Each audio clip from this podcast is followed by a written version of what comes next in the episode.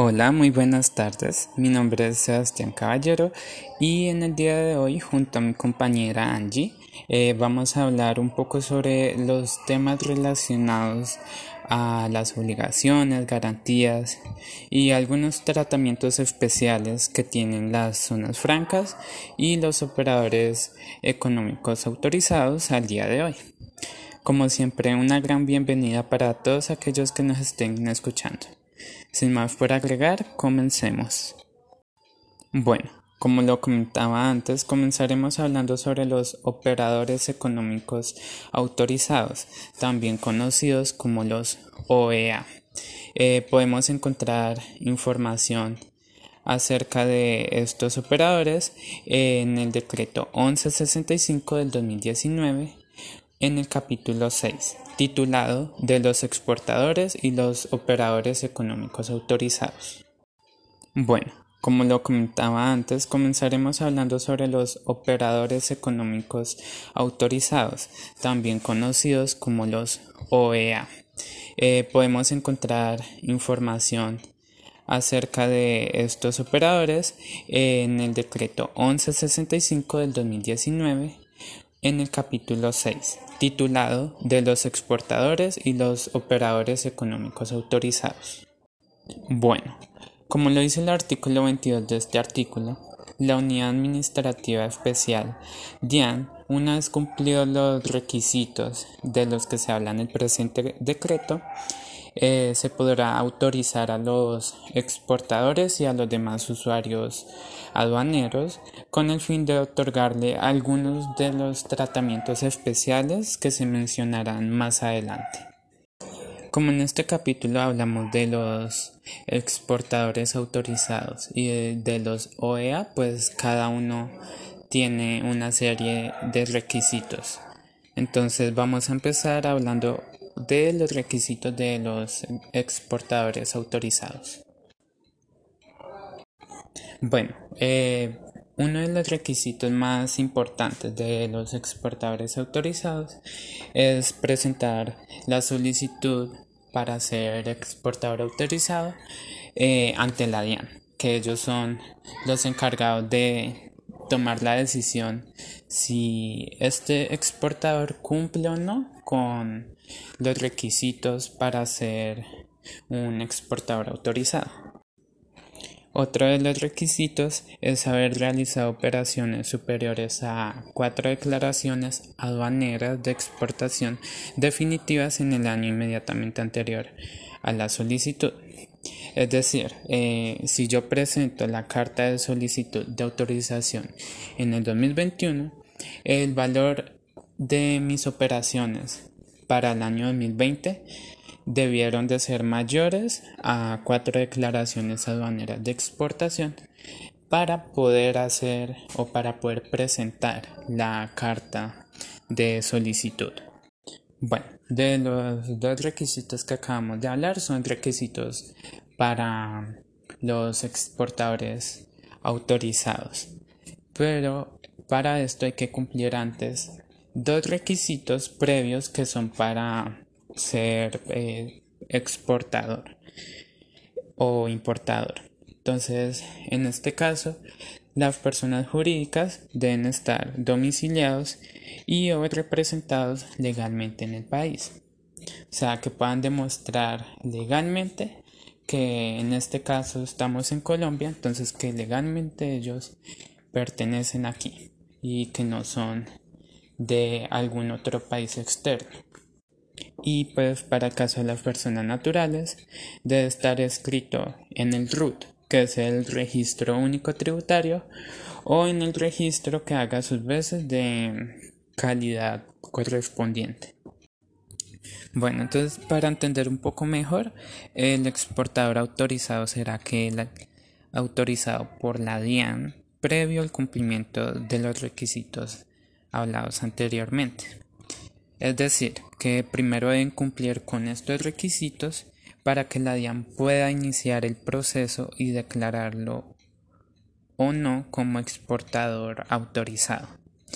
Entonces vamos a hablar eh, a continuación de algunos casos en los que se puede causar la negación o pérdida de la autorización como exportador autorizado. Entonces, pues se puede negar la negación de la autorización en caso de que pues, no se cumplan con los requisitos que mencionamos anteriormente o cuando alguno de los productos a exportar eh, no califique como originario.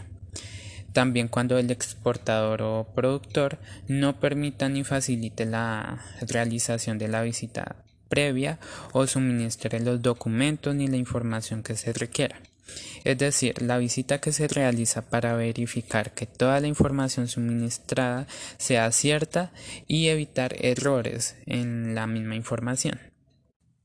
Y pues la pérdida de la autorización puede ocurrir en caso de que la, la autoridad, el exportador, eh, renuncie expresamente a la autorización de la mercancía exportada o que el país se retire del acuerdo comercial que permite la figura del exportador autorizado o que se ordene la cancelación de un proceso sancionatorio. Es decir, que si hay pérdida o negación de la autorización, no podrá gozar del tratamiento especial del que hablaremos más adelante, que es exclusivo para quienes fueron autorizados por la DIAN. La pérdida de la autorización como exportador autorizado pues no constituye sanción a no ser que la pérdida de la autorización se genere por una sanción.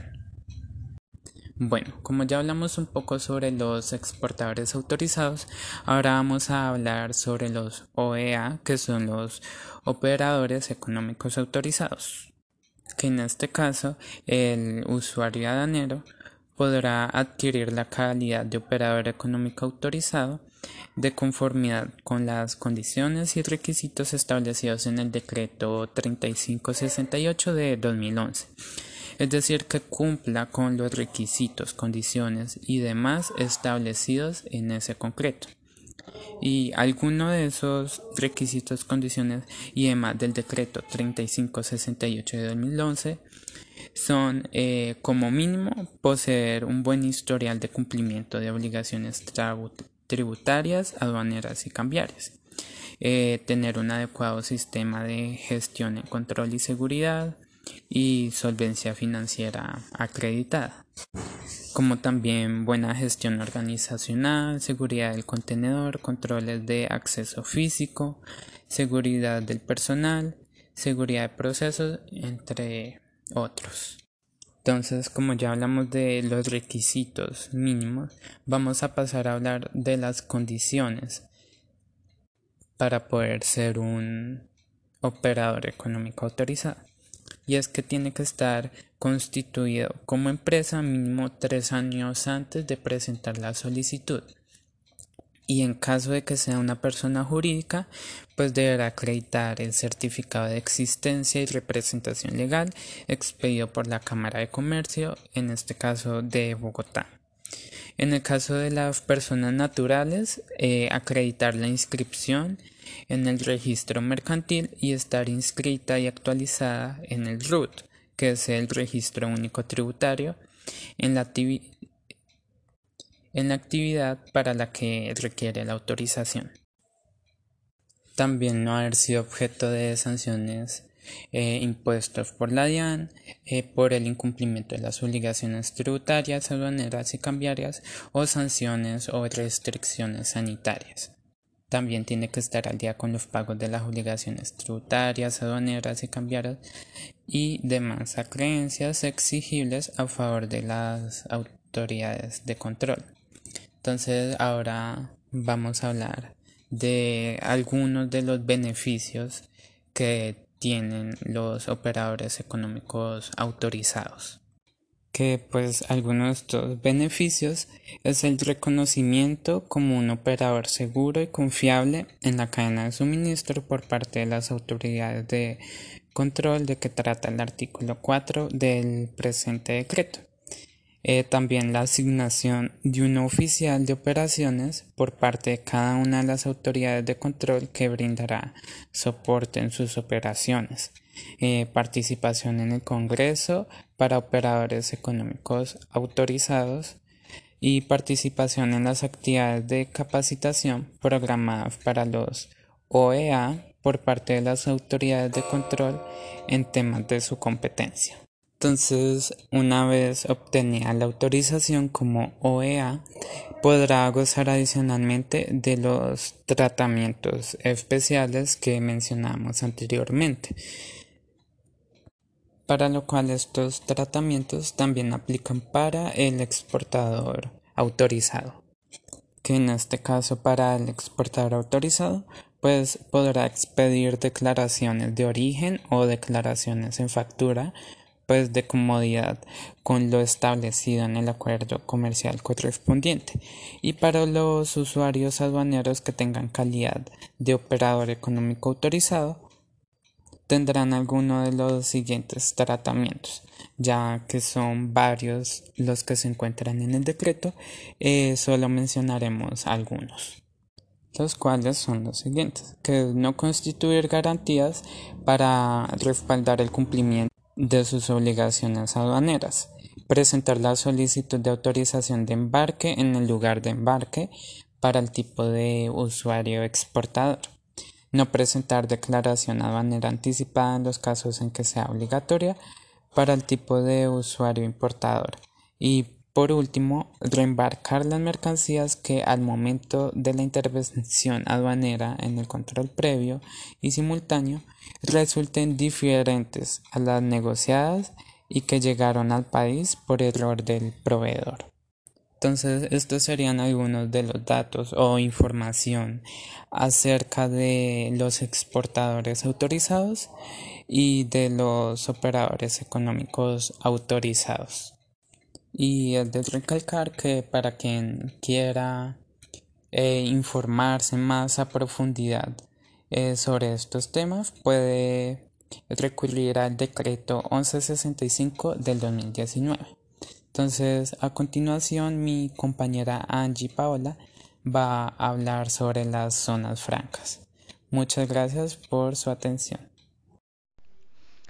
Hola, eh, bueno compañeros, yo les voy a hablar de la zona franca. Una zona franca se define como un área geográfica delimitada dentro del territorio nacional. Eh, estas pueden ser dentro de nuestro territorio nacional aduanero. Eh, muchas veces las hemos visto como en Bogotá, que hay una, también en las zonas costeras. Esos son, digamos, uno de los ejemplos en donde están ubicados las zonas francas de nuestro país. Las zonas francas están bajo una normatividad especial en manera tributaria, aduanera y de comercio exterior. El objetivo de las zonas francas es la industrialización de bienes y servicios fundamentales para la economía nacional e internacional otro de los objetivos principales de, las zonas francas es ser instrumento para la creación de empleo y la, y la captación de nuevas inversiones de capital. Eh, desarrollar también procesos industriales y competitivos bajo conceptos de seguridad, de tecnología y con buenas prácticas empresariales. Adicional también es promover la generación de economías de escala. Las zonas francas tienen también unos beneficios. Estos beneficios son de tipo fiscal. Uno de los beneficios es la reducción de impuestos. Sabemos que las empresas que están fuera de las zonas francas están cancelando un 33% de impuestos sobre sus ganancias. Para las empresas que estén dentro de una zona franca, solo cancelarán el 15% de impuestos adicional de que ellos están exonerados del IVA y de los aranceles. Un beneficio adicional son las mercancías de origen extranjero, aquellas que llegan pueden ser almacenadas en una zona franca por tiempo ilimitado. Hay un beneficio que ya es de forma estructural, es que las empresas están ubicadas en un sitio estratégico, o sea, esta zona franca siempre está ubicada en un sitio estratégico donde haya la conexión de transportes y puedan movilizarse las mercancías por medio de puertos marítimos, aéreos y de forma terrestre. Eh, también está que si una empresa nacional que está fuera de una zona franca quiere hacer una un envío o envía mercancía a una empresa que está dentro de una zona franca, esto es considerado también como una exportación. Eh, tenemos tres tipos de zonas francas. Está la zona franca permanente, la zona franca permanente especial y la zona franca transitoria. La zona franca permanente es aquella donde hay una gran cantidad de empresas muy bien organizadas que nos prestan bienes y servicios. La zona franca permanente especial es donde hay una sola empresa, pero esta empresa es grandísima y esta ocupa solo una zona para ellos, pero esta empresa debe tener un impacto y un desarrollo para nuestro país y por eso es catalogada como una zona permanente especial. También está la zona franca de transferencia. Disculpen, está la zona franca transitoria, que es donde se hacen eh, los eventos o se realizan las ferias o exposiciones, o donde se reúnen algunos mandatarios o empresarios para hablar sobre la economía del país. Eh, espero que les haya pues sido interesante esta información que les haya brindado. Muchas gracias por su atención.